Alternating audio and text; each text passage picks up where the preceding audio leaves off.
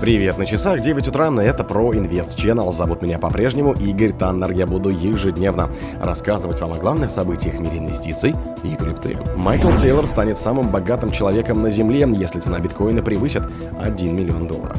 Giant Link сейчас снижается, но еще себя покажет. Приток средств в инвестиционные продукты XRP вырос на 100% в прошлом году. DeFi протокол Gamma потерял полторы тысячи эфира на 3,4 миллиона долларов в результате эксплойта. Власти Узбекистана оштрафовали биткоин-биржу Binance. Huobi больше не будет работать в Южной Корее. Спонсор подкаста Глаз Бога. Глаз Бога это самый подробный и удобный бот пробива людей, их соцсетей и автомобилей в Телеграме.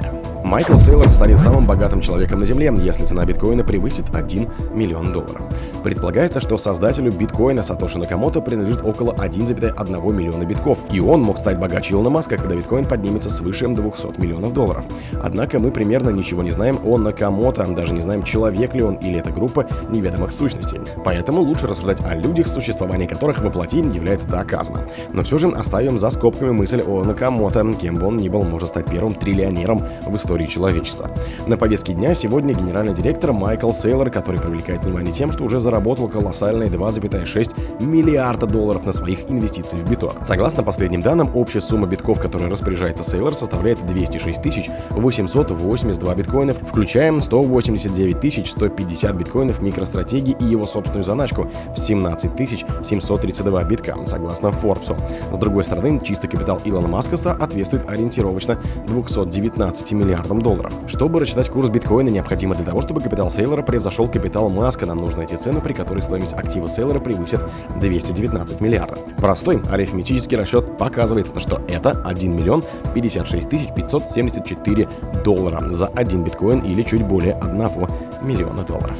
Chainlink сейчас снижается, но еще себя покажет. Цена Линка запустила в октябре значительное восходящее движение после пробоя нисходящей линии сопротивления. Это позволило монете обновить в последнюю неделю декабря максимум 2023 года на отметке в 17 долларов 67 центов. С тех пор цена Линка снижалась, на прошлой неделе темпы падения ускорились, и токен достиг минимум в 12 долларов 20 центов. Тем не менее, он нащупал почву под ногами и формирует сейчас длинный нижний фитиль, хотя до недельного закрытия остается еще 4 дня. Недельный индикатор импульса RCI подает спешные сигналы, поскольку он падает но при этом все еще находится выше нейтрального уровня в 50.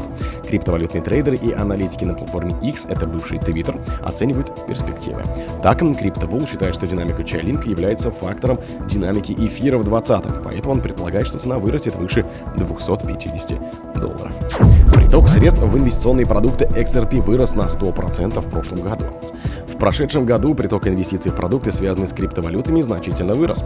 Инвестиции в цифровые активы в 2023 зафиксировали приток в размере 2,2 миллиарда долларов, что сделало его третьим по величине годом за всю историю наблюдений, уступая лишь экстраординарным максимумам 2020 и 2021 годов.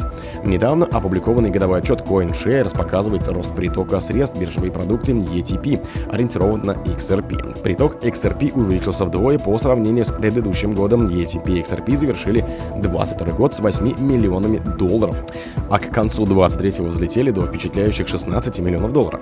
Среди альткоинов XRP заняли третье место, уступив Solana и Эфиру. Примечательно, что активы XRP под управлением достигли значительной суммы в 77 миллионов долларов. DeFi протокол Gamma потерял полторы тысячи эфиров на 3,4 миллиона долларов в результате эксплойта.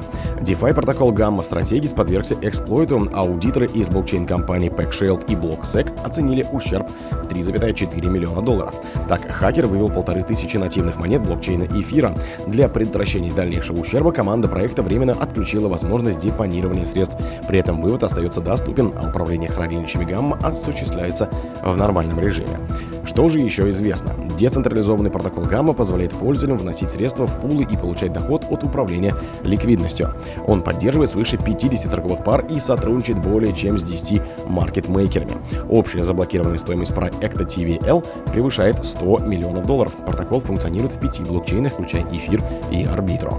Как сообщили разработчики Гамма, функция депонирования средств не будет возобновлена до выявления и устранения проблемы.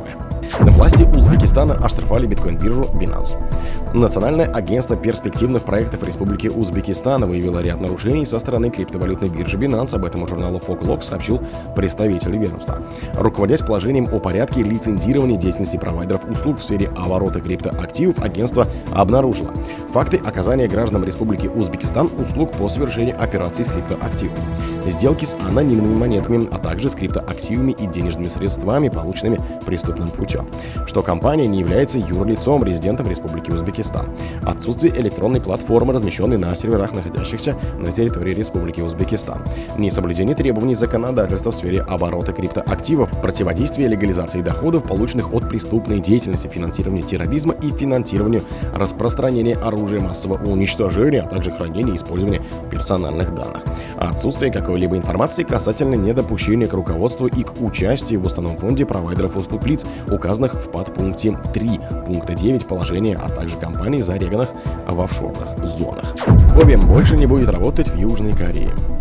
Хобби Кореи была основана в 2017 году. В январе 23-го криптобиржа разорвала всем связи с HTX и стала работать самостоятельно. Однако площадка столкнулась с регулярной неопределенностью в стране.